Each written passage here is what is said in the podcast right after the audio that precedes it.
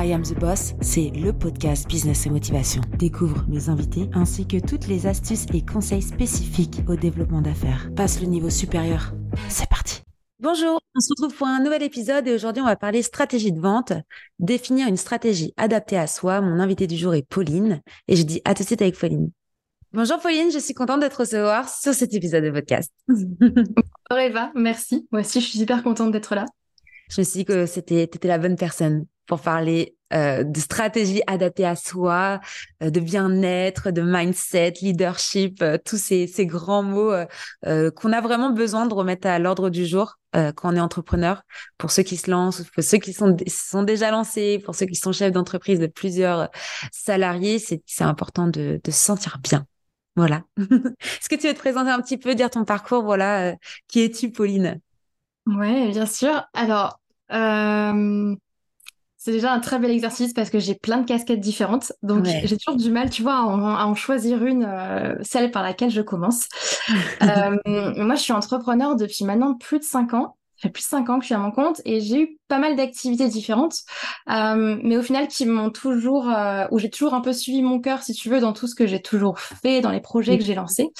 Euh, et aujourd'hui, j'ai fondé un, un, écosystème qui s'appelle Dare to Dream, qui est un peu l'école de l'entrepreneuriat en ligne, où euh, j'accompagne des entrepreneurs à, à, se lancer, mais vraiment en ligne, centré sur le business en ligne, euh, à trouver des clients, tu vois, développer leur, leur marketing, se mettre en avant, oser parler de soi, se vendre, etc.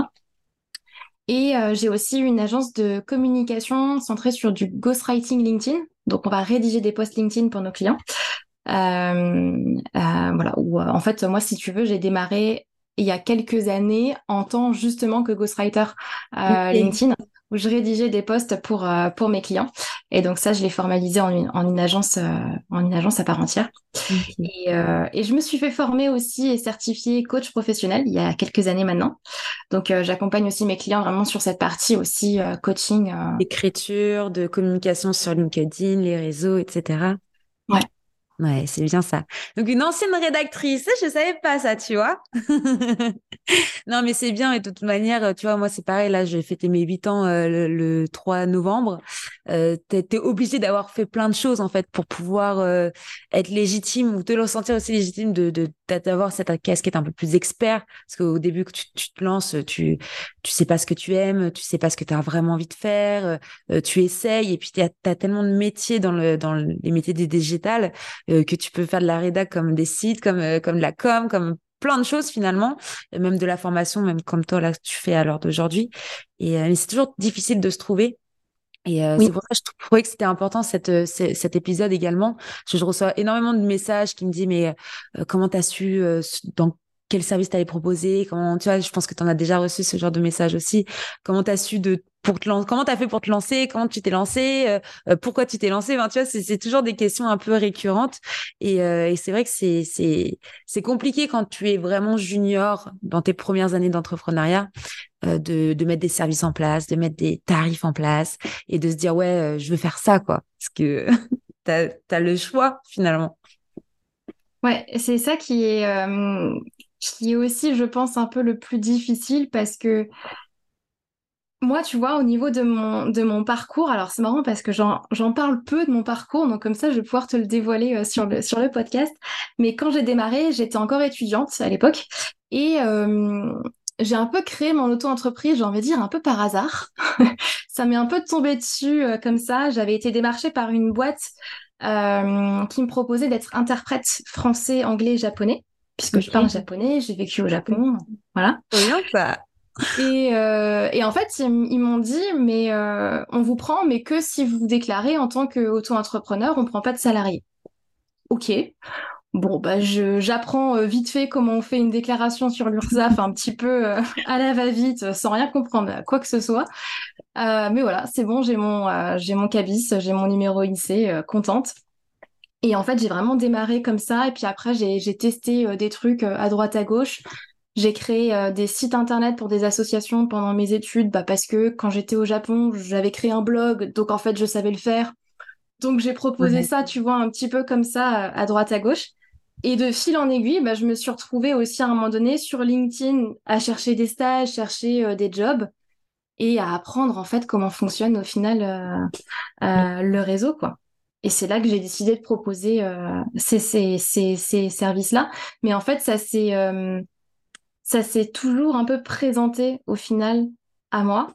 Mais mm. c'est et je trouve que c'est en testant aussi et en allant regarder ce qu'on a autour de soi et qu'est-ce que et les compétences qu'on a déjà aussi en nous et qu'on a développées peut-être parfois aussi par hasard parce que tu vois euh, créer un blog bon bah à 19 ans je me suis je me suis pas dit euh, je vais le monétiser quoi je me suis dit bah je vais créer un blog parce que j'en ai envie euh, mais jamais j'aurais su que derrière j'allais créer des sites internet pour des associations quelques années après quoi ouais.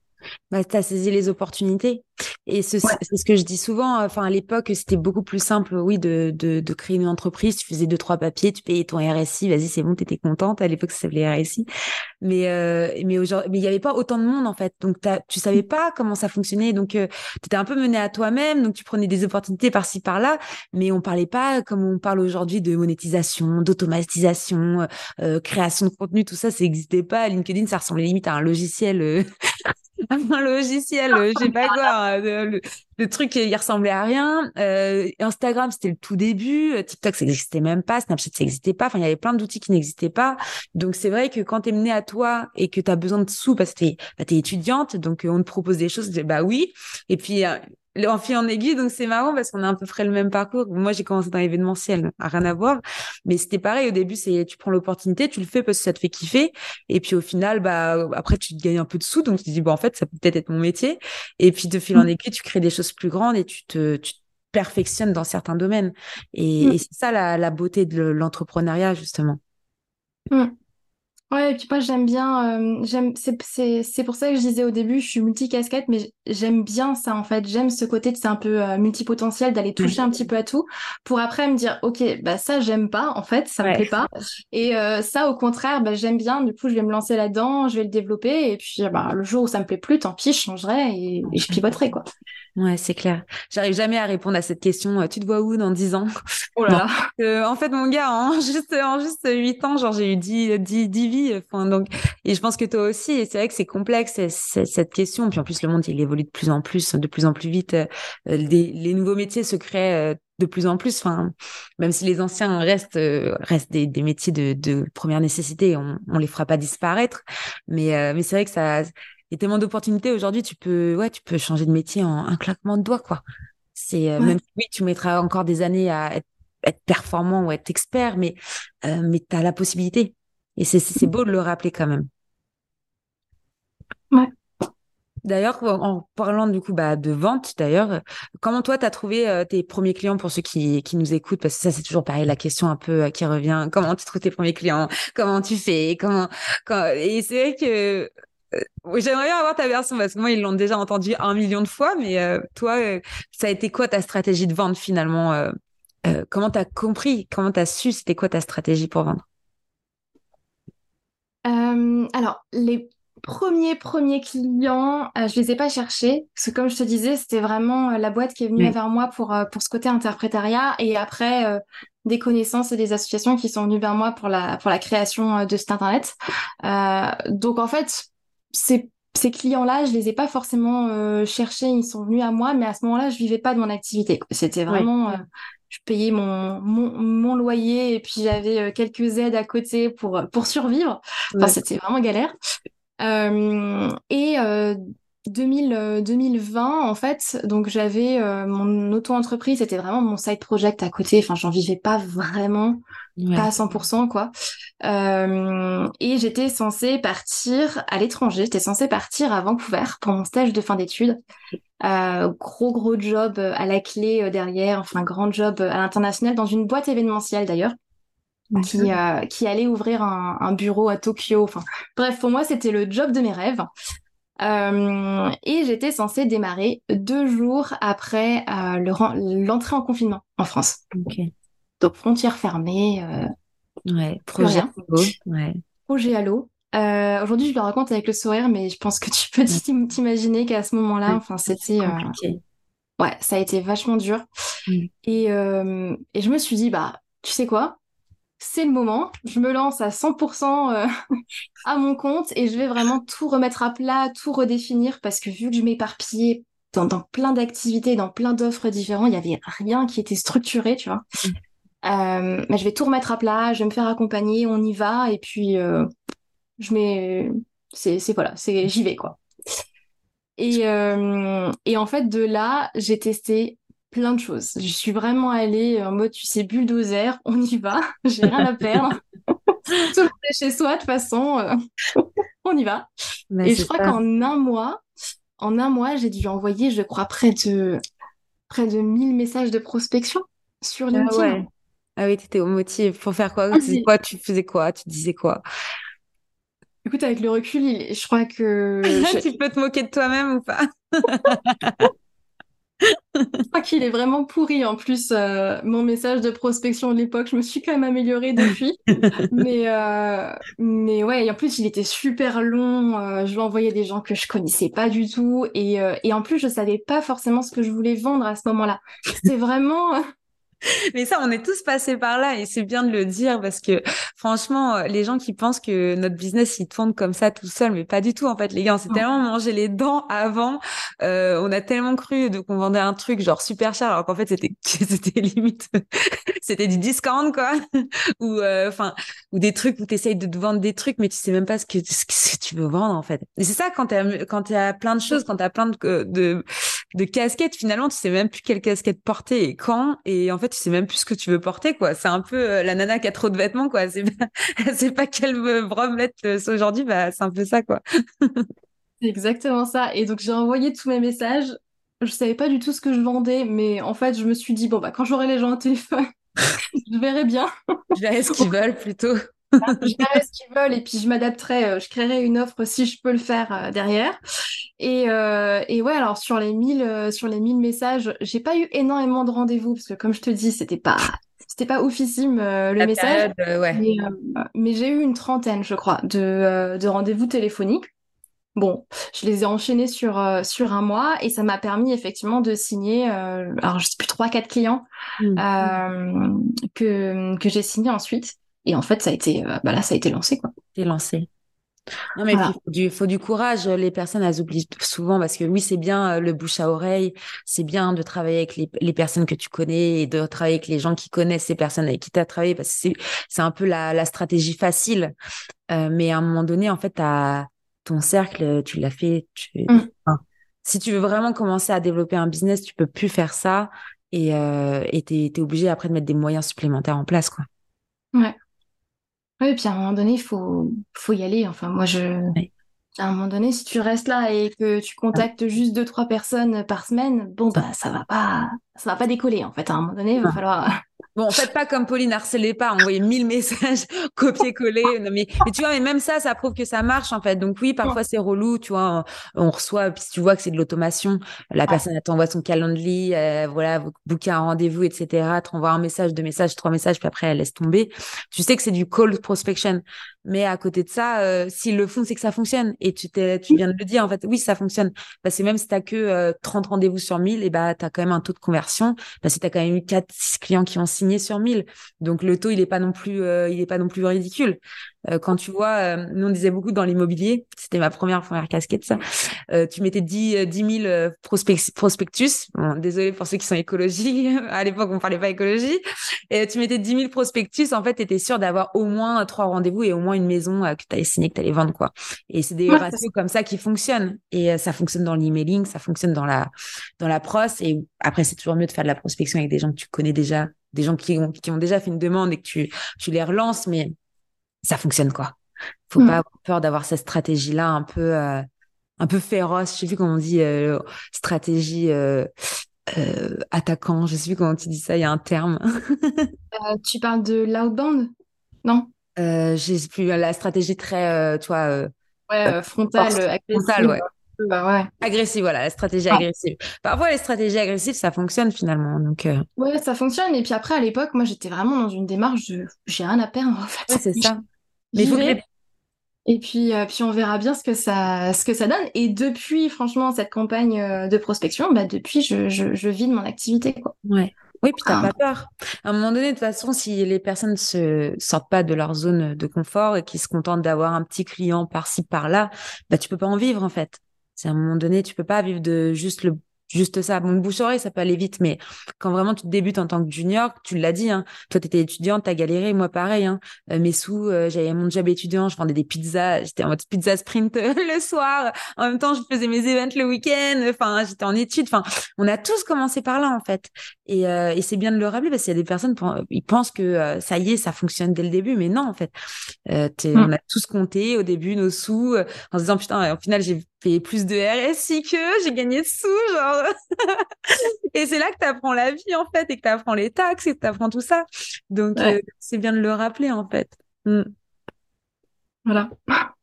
Donc, euh, par rapport au, sujet du, podcast, on avait parlé de stratégie adaptée à soi. Donc, qu'est-ce que tu conseilles, toi, aux personnes qui nous écoutent? Comment tu peux euh, adapter cette stratégie qui est adaptée à toi? À ton toit intérieur, à ton, pour être bien dans ta vie, pour être bien dans, dans ton côté pro, ton côté perso, parce que tout ça, ça fait partie de, de tes énergies que tu as tous les jours finalement. Je sais pas si tu un peu mm. dans, dans ce cadre-là, mais... Euh... Ouais, totalement. mais tu vois, moi, pour avoir testé plein de stratégies différentes déjà, euh, bah, très vite, on se rend compte que euh, il y en a qui sont qui vont être plus faciles à mettre en place et qui vont être plus adaptés à, soi et d'autres euh, où on va être plus réfractaire, on va avoir plus de mal. Euh, et, euh, et en fait, moi, je pense que aujourd'hui, on est un peu assommé de stratégies marketing à droite à gauche. Hein, fait du SEO, fait l'emailing, fait du LinkedIn, tu vois, fait de l'Instagram ou je sais pas quoi. et on a l'impression qu'il y a des stratégies miracles qui naissent à droite à gauche, mais mais en fait, la roue, on la réinvente pas. Dire à la base, enfin une entreprise, tu réponds juste à un besoin du marché, quoi. Mais s'il n'y a pas de marché, bon bah il y a pas de business. Déjà, ça c'est la première chose. Mais après, euh, choisir au final la stratégie que tu vas mettre en place pour aller te mettre en avant, aller chercher euh, des clients et vivre de, ton activité, elle va surtout dépendre pour moi de, de, de toi en fait et de déjà de tes compétences existantes, de tes valeurs, de, de qui tu es et de, de ce qui te parle le plus. Parce que ça sert à rien, par exemple, de te lancer dans une stratégie YouTube euh, si euh, tu es complètement tétanisé face à la vidéo et que c'est pas du tout, du tout, du tout euh, ton truc, quoi. tu vois? et, et, pour moi, c'est déjà partir de, partir de soi, en fait. Qu'est-ce que t'aimes? Qu'est-ce que... Peut-être des choses que tu utilises même déjà à titre perso. Tu vois, par exemple, LinkedIn, moi, je l'utilisais juste pour chercher des jobs et des, et des stages. Et ensuite, j'en ai fait euh, un outil de travail. Donc, c'est déjà aller regarder dans, dans son quotidien qu'est-ce qu'on utilise peut-être déjà, qu'est-ce que, quelles sont nos appétences, nos compétences, euh, ce qui nous attire le plus, nos valeurs, hmm. pour ensuite aller euh, créer un business autour, autour de ça. Ouais, c'est important. C'est important de faire ce que, de faire ce qu'on aime déjà de base parce que bon, si tu le fais tous les jours, déjà, faut, faut apprécier. Et puis, mettre une stratégie en place juste euh, pour faire de l'argent. Si demain, t'en as marre, en fait, de, de, de, de faire cette stratégie-là, ça sert à rien. Mais là, c'est plutôt, ouais, pour les entrepreneurs euh, faut d'abord penser à, ouais, à ce que tu aimes pour, euh, pour pouvoir après mettre en place. Euh, et les outils, euh, les outils aussi dans lesquels tu es à l'aise. Comme tu le dis, si tu as l'habitude d'utiliser LinkedIn, bah reste sur LinkedIn. Si tu as l'habitude d'utiliser Insta, reste sur Insta. Si tu préfères la vidéo, va sur TikTok. Mais, mais c'est vrai que c'est, c'est, faut, faut réfléchir à, à résoudre un problème aussi. C'est-à-dire que si ta niche, déjà, as, tu sais pas quel problème elle a dans, dans sa vie de tous les jours et que t'es pas là pour lui proposer une solution, que ce soit un produit ou un service. Hein. Euh, un produit qui va bien marcher en e-commerce, c'est euh, tu réponds à un problème qu'une population a. Tu as la solution, donc les gens achètent ta solution en fait. Et, euh, et si tu réponds pas à cette problématique-là, tu vendras pas ton produit.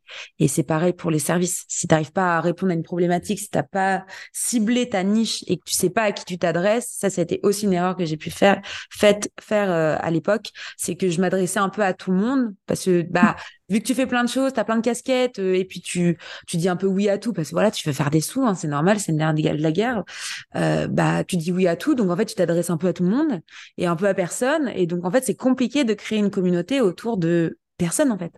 Mm. Euh, à l'école, enfin c'est la première chose que moi j'ai pas fait vraiment d'études, donc euh, j'étais plutôt dans les études scientifiques, donc rien à voir avec le marketing. Mais la première chose que tu apprends en marketing, c'est de créer ce fameux avatar client. Ça persona. Et moi, à chaque fois, je me foutais de la tronche des gens avec leur personnage. Je disais, il sert à rien, votre persona. Mais bien sûr que si, ça sert à quelque chose. Parce que moins, tu sais à qui tu t'adresses, tu vois. Et, euh, et ça, faut pas l'oublier. C'est super important. Mm. Je, suis, je suis tellement d'accord. Et euh, il y a tellement de gens que je rencontre, que ce soit dans, enfin, dans les, dans notre écosystème qui viennent nous voir sur, euh, sur Instagram ou, euh, ou par mail ou autre, où, je le vois tout de suite, tu vois, c'est tout de suite, ah, mais je veux m'adresser à tout le monde ou ma cible, c'est les entreprises. Ok, bah, les entreprises, il y en a beaucoup en France, en fait. Ça, ça, va être un peu large. Euh, et, et parfois, je trouve que hum, les entrepreneurs qui démarrent ou qui ont vraiment du mal à vivre de leur activité, souvent ont du mal à entendre aussi ça. Tu vois, mm. de, vraiment devoir, bah, oui, se nicher au début, pour moi, c'est même pas une option en fait quand tu démarres. Parce que bah, sinon, tu vas, tu vas juste prendre ce qui vient en fait. Et du coup, tu n'as pas le choix aussi mm. de, de tes clients. Après, faut pas être trop trop niché non plus, mais finalement, être trop niché, ça, ça, tu peux gagner aussi en, bah, tu vas être la référence numéro un dans, dans ça. Euh, je vois, j'ai une nana, bon, elle a un peu galéré quand même, mais elle était nichée full écologie, full produits éco-responsables, tu vois. Donc oui, elle galère à monter en, en avec sa communauté. Sa communauté, elle, stagne un peu, mais finalement, sa communauté, c'est exactement ce qu'elle veut vendre et c'est exactement les valeurs avec lesquelles elle veut travailler les entreprises avec lesquelles elle veut travailler. Donc finalement, est-ce que c'est elle qui a raison euh, donc de trop se nicher? Et ça, c'est bah, c'est pareil, c'est là, ça fait partie de la stratégie, la stratégie de vente. C'est euh, même si oui, tu veux travailler avec des entreprises, euh, se dire à un moment donné, bah, est-ce que je préfère travailler dans le fashion, est-ce que je préfère travailler dans le cosmétique, est-ce que je préfère travailler dans l'automobile? Euh, après, oui, ça peut être. Enfin, je pense que tu es un peu comme moi, genre tu t'ennuies peut-être assez vite. Donc moi, je me vois pas, je me vois pas avoir que des clients dans l'automobile, tu vois. Quand les gens me disent, du coup, tu travailles pour qui? Bah, des PME de 20 à 50 salariés moins de 50 salariés pour sûr, mais dans tout domaine en fait, parce que sinon je m'emmerde quoi. Genre, je vois pas le challenge, je vois pas le. Tu vois, si je ferais, euh, si je ferais que des sites internet pour des pour des entreprises de cosmétiques, bah en fait, je sais qu'en plus? Je les mets en concurrence, c'est un peu bizarre. Enfin moi je trouve ça euh, dans les métiers du web marketing, c'est étrange de vraiment se nicher sur une, un seul domaine. Mmh. Je sais pas ce que t'en penses, mais enfin, c'est un... ouais, ouais, je comprends et. Euh, et tu vois, souvent euh, sur ce sujet-là, moi j'ai beaucoup de personnes qui viennent me dire souvent, mais ok, mais qu'est-ce que tu fais quand tu as plusieurs activités? Ou qu'est-ce que tu fais quand tu aimes plein de choses ou quand tu es multicasquette? Je dis, bah, je le suis. je le suis aussi en fait. J'ai plein de casquettes différentes. J'aime plein de choses et comme tu dis, moi je m'ennuie aussi très vite. J'ai besoin de changements euh, dans, euh, dans mon activité assez euh, régulièrement, mais ça n'empêche pas, tu vois, d'avoir des bases qui sont solides, d'avoir une offre qui répond vraiment à un besoin du marché, avoir une cible bien précise. Et, et au moins, quand tu as quelque chose de solide, c'est là où après tu peux diversifier parce que tu sais que ça, ça fonctionne. Bon, bah, c'est pas grave, je vais lancer un, deuxième projet à, à, côté, quoi. Moi, par exemple, j'ai pas lancé mon école de, l'entrepreneuriat et mon agence de com en même temps. Sinon, c'était suicidaire, c'est pas possible. Non, c'est pas possible. Faut arriver à se focus sur un seul, euh, un seul sujet, ça c'est clair. Ouais. En tout cas, pour ceux qui nous écoutent et qui se disent oula, qu'est-ce que je fais? Euh, Si on pourrait donner allez, euh, une to-do list actionnable, des, des, actions à mettre en place facilement à la maison, enfin à la maison, au bureau, en voiture, pour se dire ok, par quoi je commence pour faire ma stratégie, quoi. je dirais aller à la rencontre des gens. Ouais, je suis d'accord. Euh, parce que c'est bien beau d'y réfléchir et de mettre son persona sur un papier euh, chez soi, là sur sa feuille, mais, euh, mais au final, ce qui va faire qu'on comprend notre cible et qu'on va parler son langage et qu'on va réussir à vendre nos offres et à construire une offre aussi derrière qui va leur correspondre, c'est aller vraiment à la rencontre, à la rencontre des gens en fait. Mm. Et, là, bah, après, on est confronté à mais j'ose pas, euh, j'ai peur de me mettre en avant, peur d'être intrusif, etc. Mais franchement, une fois qu'on dépasse ça, enfin, c'est c'est là qu'on vraiment qu'on rentre dans le dans le vif du sujet, quoi. Non, mais c'est clair. C'est clair. Et moi, je dis souvent, euh, faites, euh, faites du networking, inscrivez-vous sur Meetup, euh, inscrivez-vous sur les groupes Facebook de votre région. Euh, il y a forcément des groupes entrepreneurs, il y a forcément euh, des communautés, que ce soit sur Facebook, sur, Instagram, sur voilà, rentrer dans des communautés. Déjà, je pense que c'est un grand pas mmh. pour quelqu'un qui se lance c'est le fait de s'entourer de personnes comme toi. Il faut pas voir les personnes, même si elles font exactement la même chose que toi, il faut toujours les voir comme des partenaires potentiels et pas du tout les voir comme des concurrents. Et je pense que dès lors, si tu n'as pas peur euh, de, de, bah, de partager ton expérience, tes secrets avec quelqu'un qui fait la même chose que toi, et si tu n'as si t'as pas peur d'aller à la rencontre de ces personnes-là, Et, et bien déjà, tu auras fait un grand pas en fait. Tu auras, fait un grand pas dans ta carrière parce que c'est que tu as confiance en toi déjà. Si tu arrives à être partenaire avec tes concurrents, c'est que tu as confiance en toi. Et, et c'est surtout que tu vois beaucoup plus loin. quoi. Aujourd'hui, la collaboration, c'est super important. Et, et, tu peux tellement t'apporter entre entre partenaires, même si c'est entre concurrents. Euh, tu le vois, même, tu vois, c'est tout mmh. bête, McDonald's et, et Burger King. Oui. Ouais. Bah, ils s'apportent tellement euh, s'ils sont côte à côte, c'est pas pour se faire concurrence, c'est parce que c'est prouvé scientifiquement que si deux établissements sont côte à côte, et eh ben y a les clients ils vont pas se dire est-ce que j'y vais ou pas, ils vont se dire je vais chez McDo ou chez, Burger King. Et même toute la com euh, qu'il y a sur Twitter, enfin X, euh, sur mm. toutes ces, ces communautés là, ça apporte de la visibilité en fait. Donc euh, faut pas avoir peur de, de dire combien tu coûtes. Il y a des gens, ils ont peur de mettre leur prix sur les réseaux sociaux, euh, de mettre leur réalisation parce qu'ils ont peur qu'on se vole leurs clients, euh, qu'on vole leurs idées, qu'on vole tout ça. Et, et euh, avoir peur qu'on te vole quelque chose, je trouve que c'est la pire erreur que tu peux faire, quoi. Enfin, c'est. Ouais, parce que du coup, tu te mets pas en avant. Non, non, c'est ah. ça. Donc ouais, je pense que ouais, la première stratégie, c'est oui d'aller vers les autres. Euh, de rentrer dans des communautés, de rentrer dans faire du networking, voilà, aller voir les autres même si t'es timide. Il y a des personnes qui disent ouais, je suis trop timide, je pourrais pas. Bah si, vas-y quand même. En fait, tu te bouches les fesses et tu t'obliges parce que tu peux pas être ton propre commercial quand tu es entrepreneur, tu es ton commercial en fait. Donc euh, si tu n'arrives pas à closer un client parce que tu es trop timide, bah tu n'arriveras jamais à être entrepreneur, tu n'arriveras jamais à être freelance, tu n'arriveras jamais à signer un devis en fait. Et, euh, et c'est vrai qu'il y a des personnes qui n'ont pas appris ça à l'école surtout les personnes qui ont fait de la com, ces, ces trucs-là. Euh, c'est pas quelque chose que tu apprends à l'école de communication, de signer un devis, de closer, de faire de la négoce. Mais, euh, mais à un moment donné, il faut l'apprendre, quoi. Donc, je pense mmh. que la stratégie, ouais, c'est de, si t'es mauvais en, en, commerce, prends un commercial. Euh, mais du coup, euh, voilà, fais du chiffre parce qu'il faut le payer, le commercial, quoi. Mmh. Ouais, ou forme-toi, quoi. C'est apprendre à se vendre, pour moi, c'est la compétence numéro une. Enfin, pour moi, c'est même plus important au final que Enfin, je sais pas si je peux le dire sur le podcast, tu vois, mais c'est même, même, plus important au final que d'être compétent dans, dans, son domaine. Parce que t'as beau être compétent, bah en fait, si t'es salarié, c'est pareil. Ouais. Oui, mais si, si t'es juste compétent et que tu sais pas te vendre, bah t'auras pas de clients en fait. C'est vraiment la base de la base quoi. Et, euh, et moi je reviens tellement de loin par rapport à ça. Tu vois, j'ai pas fait d'études commerciales. Moi j'ai fait un bac S, donc euh, je viens du parcours scientifique comme toi. Enfin bref, rien du tout. Je suis très euh, carré, terre à terre et tout. Euh, et, euh, et j'étais très très très très timide, introvertie ou donc prendre mon téléphone pour appeler un prospect, c'était mais un supplice pour moi au début. Donc je te dis pas quand j'ai eu les 30 appels, comment j'étais en flip total. Mais, euh, mais je l'ai fait, quoi. Et puis, euh, et puis après, on apprend, on apprend sur le terrain. Ouais, c'est ça. Faut apprendre et euh, c'est un peu comme plonger du plus haut plongeoir de la piscine, tu vois. T'as toujours la flip, mais le, une fois que tu l'as fait, bah tu kiffes. Bon après peut-être que tu le referas pas, ça dépend des personnes, mais au moins tu l'auras fait, tu vois. Tu pourrais dire que tu l'as fait. Et c'est pareil, il faut voir ça comme des challenges. C'est ce que je dis souvent, toutes les premières fois font peur. Euh, la première fois que tu as conduit, la première ton premier baiser, euh, ta première relation, enfin toutes les premières fois en fait. Euh, ça fait peur et c'est normal la première fois que tu prends l'avion, la première fois que tu fais du vélo et ça reste gravé tes premières fois. Et donc une fois que c'est passé, c'est passé quoi. Après tu mmh. plus peur. Et mmh. c'est important de de soulever ça quoi. Ouais.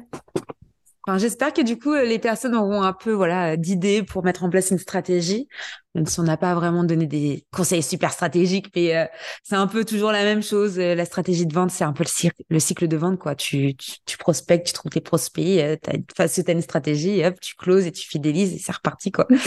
En fait, moi, tu vois, moi, je pars du principe qu'on va pas réinventer la roue, quoi. Je vais pas venir de regarde, j'ai une stratégie révolutionnaire qui n'existait pas avant. je veux dire, à un moment donné, enfin, on fait du business de la même manière depuis des dizaines et des dizaines d'années ou des centaines d'années, quoi. Mm. C'est juste qu'après, on l'adapte après euh, au, monde actuel, aux technologies, au marché. Euh, voilà, mais, mais la base, elle reste, elle reste la même. La meilleure stratégie de vente, du coup, c'est de savoir se vendre soi-même et d'avoir une stratégie adaptée à soi. Ça, c'est... si on peut clôturer le podcast comme ça, c'est parfait. Non, mais euh, c'est bien. Et d'ailleurs, comment on peut te retrouver? Est-ce que t'as, c'est quoi ton best-seller? Comment, qu'est-ce que tu nous proposes, Pauline? Alors, du coup, le mieux pour... Euh, ça dépend par quoi tu es intéressé. Mais du coup, si c'est effectivement à côté euh, stratégie de vente, ça va plutôt être notre écosystème euh, Dare to Dream, donc oser rêver, justement. Il y a le site internet. je te donnerai les liens comme ça, tu pourras si tu veux le mettre en description. La ressource site internet, le compte Instagram et, et sinon on a une masterclass actuellement, masterclass gratuite qui dure une heure justement où j'explique comment mettre en place ces bases-là et, mm. et, comment aller chercher des nouveaux clients tous les mois sans forcément s'épuiser à aller les chercher euh, constamment et du coup comment on met en place une offre, une cible, un positionnement pour se différencier sur le, sur le marché. Quoi. Trop bien. Bah, écoute, merci beaucoup en tout cas, Pauline. Ça m'a fait plaisir de papoter avec toi. C'était un podcast très doux. C'est limite au relaxant ce podcast. Et euh, bah, merci tout le monde de nous avoir écoutés. N'hésitez pas à aller contacter Pauline pour vous faire accompagner, voilà, pour avoir des astuces pour développer votre business. Et puis, bah, je vous dis à bientôt tout le monde et à bientôt, Pauline. À bientôt, merci beaucoup. Merci d'écouter I Am the Boss et si l'épisode t'a plu, n'hésite pas à me laisser 5 étoiles sur Apple Podcast. Découvre Squadmate, la plateforme qui pop tes idées pour que tu puisses déléguer en toute sérénité. Je t'assure qu'il n'a jamais été aussi simple de recruter. À très vite.